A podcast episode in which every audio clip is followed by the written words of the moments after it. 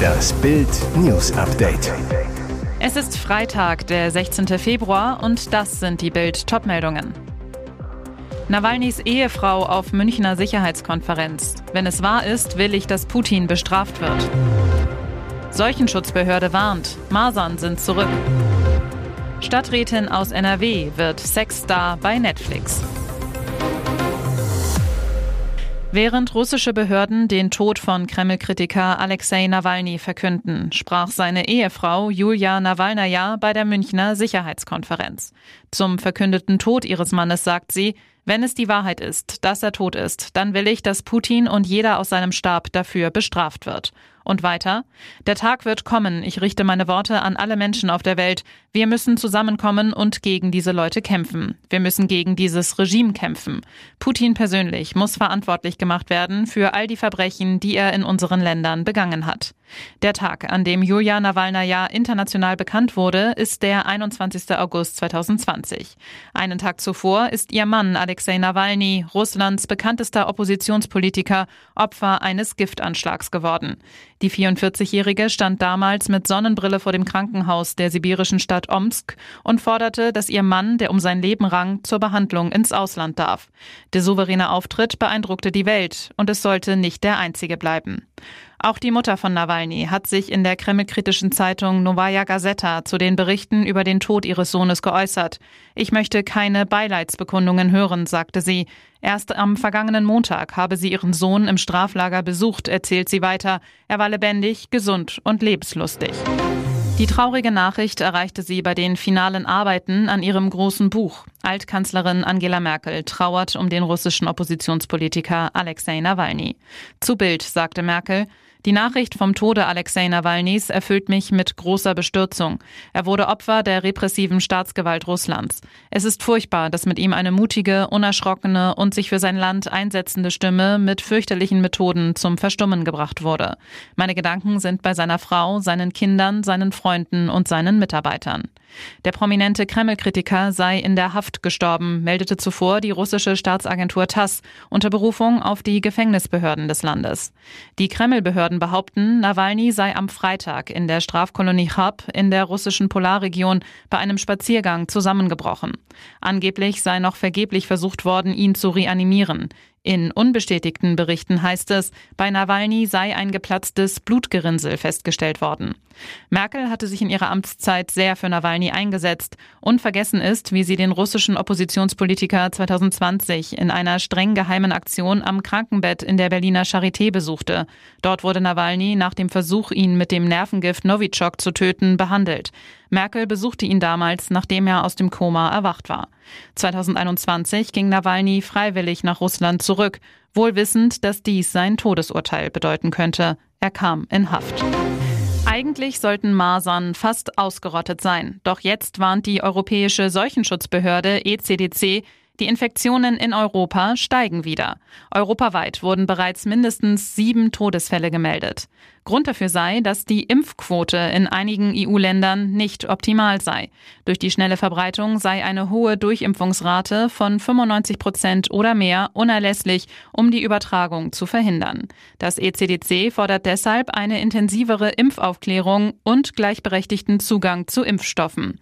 Masern stellen eine Bedrohung für Menschen aller Altersgruppen dar. Säuglinge, ungeimpfte Kinder unter fünf Jahren und Menschen mit geschwächtem Immunsystem sind laut ECDC einem besonders hohen Risiko ausgesetzt. Eigentlich sollen Masern ausgerottet werden, doch aktuell kämpfen mehrere Länder mit Ausbrüchen des Virus. Corona-Maßnahmen hatten die internationale Ausbreitung stark gemindert, aber jetzt ist die hochansteckende Krankheit wieder auf dem Vormarsch. In Berlin wurden zu Beginn des Jahres vermehrt Maserninfektionen festgestellt.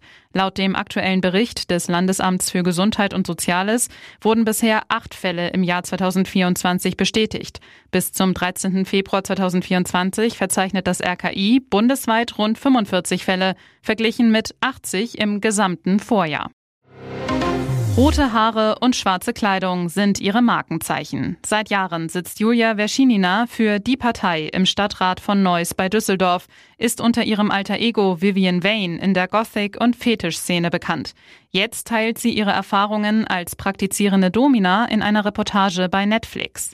Risky Business, zu Deutsch gewagte Geschäfte, heißt die neue Serie, die ab dem 20. Februar gestreamt werden kann.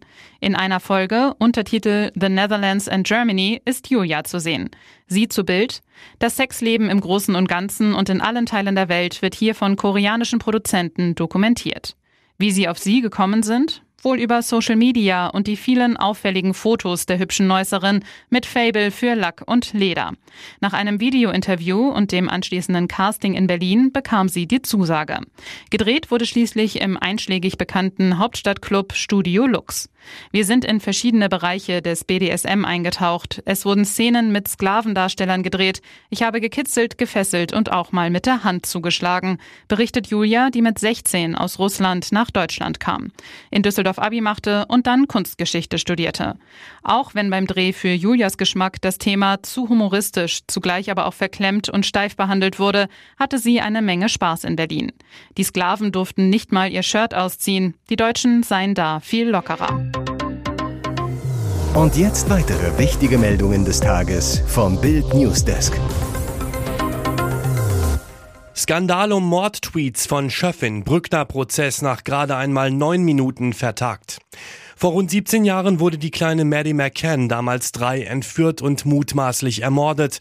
Der Mann, den die Staatsanwaltschaft für ihren Mörder hält, ist Christian Brückner. Seit heute steht der 47-Jährige in Braunschweig vor Gericht. Brückner muss sich für fünf Taten gegen die sexuelle Selbstbestimmung verantworten. Ihm werden drei Vergewaltigungen und zwei Fälle sexuellen Missbrauchs von Kindern zur Last gelegt. Doch der Prozess beginnt erst mit 38 Minuten Verspätung. Zu groß war der Andrang von Presse und Öffentlichkeit. Noch bevor Richterin Dr. Uta Engemann die Personalien feststellen kann, stellt Verteidiger Politiker Dr. Friedrich Fülscher den ersten Antrag. Er hält Chefin Britta TD für befangen. 2019 habe sie in mehreren Tweets bei Twitter zur Tötung des brasilianischen Ex-Präsidenten Javier Bolsonaro aufgerufen. Tötet diesen Teufel, habe die Chefin unter anderem dort geschrieben. Sie sei deshalb nicht geeignet, als Chefin zu fungieren. Die Chefin lasse Distanz vermissen. Ihre Sichtweisen seien mit dem Grundgesetz nicht vereinbar. Um kurz nach halb elf stimmt Staatsanwältin Ute Lindemann dem Antrag zu. Er sei begründet. Äußerung außerhalb der Rechtsordnung, Aufruf zu Mord und Totschlag dulden wir nicht. So jemand kann nicht ehrenamtlich Richterin sein, heißt es. Der Prozess wird nach neun Minuten vertagt. Für den ersten Prozesstag stand eigentlich die Verlesung der Anklage auf dem Plan. 370.000 Teilnehmer bei Bildumfrage, 82 Prozent sagen, Tuchel muss weg. Die Fans sind sich einig, nach dem 0 zu 1 des FC Bayern am Mittwoch im Champions League Achtelfinale bei Lazio Rom fragte Bild die Fans, ob Thomas Tuchel noch der richtige Trainer für die Münchner ist. Das Ergebnis sieht eindeutig aus, denn an der Umfrage beteiligten sich bereits mehr als 370.000 User.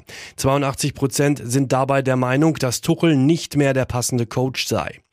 Die Clubverantwortlichen halten aber weiter zu Tuchel. Sportdirektor Christoph Freund nach der Niederlage in Rom. Wir sitzen alle in einem Boot. Es ist jetzt nicht einfach, aber wir werden da gemeinsam rauskommen. Das ist unser großes Ziel. Auf die Frage, ob er sich Sorgen um seinen Job mache, reagierte Tuchel knapp und sagte Nein. Es gab kein Ultimatum. Tuchel wird auch am Sonntag in Bochum als Trainer auf der Bank sitzen. Ihr hört das Bild News Update mit weiteren Meldungen des Tages. Nach Halbfinal aus beim Asien Cup. Südkorea wirft Klinsmann raus. Nach der Halbfinalpleite gegen Jordanien vor wenigen Tagen ist der ehemalige Bundestrainer seinen Job bei der südkoreanischen Nationalmannschaft los. Am Donnerstag empfahl bereits eine Beratungskommission des koreanischen Fußballverbands, die Zusammenarbeit mit Klinsmann zu beenden. Jetzt machte der Verband es offiziell. Präsident Chung Mong-gyu gab die Trennung am Freitag in Seoul bekannt. Erst im Februar 2023 hatte der ehemalige Trainer des FC Bayern und der deutschen Nationalmannschaft Südkorea übernommen, stand 17 Mal an der Seitenlinie. Seine Bilanz? Neun Siege, fünf Unentschieden und drei Niederlagen. Vor allem die letzte Niederlage war für Südkorea aber zu viel. Im Asien Cup verlor das Team gegen Jordanien, die in der FIFA-Weltrangliste auf Platz 87 liegen. Nach dem Halbfinale aus soll Klinsmann gelächelt haben, was für viel Ärger sorgte. Die südkoreanische Zeitung Hankuk Ilbo dazu. Der Cheftrainer lächelt trotz einer Niederlage mit seltsamer Taktik und unverständlichen Auswechslungen. Da der Ball nicht durch das Mittelfeld kam, setzte sich die sinnlose Taktik der langen Bälle fort. Es war ein Spiel, in dem Klinsmanns Nicht-Taktik voll zur Geltung kam. Auch das Timing seiner Auswechslungen verwunderte. Trotzdem lief Klinsmann nach der vernichtenden Niederlage wieder mit einem Lächeln über den Platz. Für Klinsmann war es der dritte Job als Nationaltrainer. Von 2004 bis 2006 hatte der Weltmeister von 1990 Deutschland betreut und das DFB-Team zum dritten Platz bei der Heim-WM geführt. Von Juli 2011 bis November 2016 war der Ex-Profi-Nationalcoach der USA. Wer Südkorea jetzt übernimmt, ist noch offen. Hier ist das Bild News Update. Und das ist heute auch noch hörenswert. Mit 42.000 PS und Diesel unterwegs. Klimakrimineller schwänzt Prozess für Kreuzfahrt. Klima Ahoi oder Klima Pfui? Elektroingenieur Henrik Fauer kämpft gegen globale Erderwärmung und fossile Brennstoffe. Er predigt Weltuntergangsszenarien, klebt sich mit Mitstreitern auf Straßen. Doch er liebt auch Luxus auf hoher See. Auf einem Kreuzfahrtschiff ausgestattet mit vier fetten Dieselmotoren. Am Mittwoch sollte der Klimaheuchler beim Amtsgericht Hannover erscheinen. Mit drei weiteren Aktivisten hat er die Abgeordnetenversammlung gestört. Zwei Klimakriminelle beschmierten Boden und Wände mit Sprühkreide. Doch er schwänzte den Prozess, dampfte lieber auf dem Kreuzfahrtschiff MS Color Fantasy mit Dieselkraft nach Norwegen. Die Reise war schon lange geplant, so V an einem Schreiben an Richterin Monika Pinsky. Im Gerichtssaal herrschte betretenes Schweigen bei den Aktivisten im Publikum. Keine gute Werbung für die Klimakaoten erinnert schwer an die Klimakaoten, die nach Bali flogen, statt vor Gericht zu erscheinen.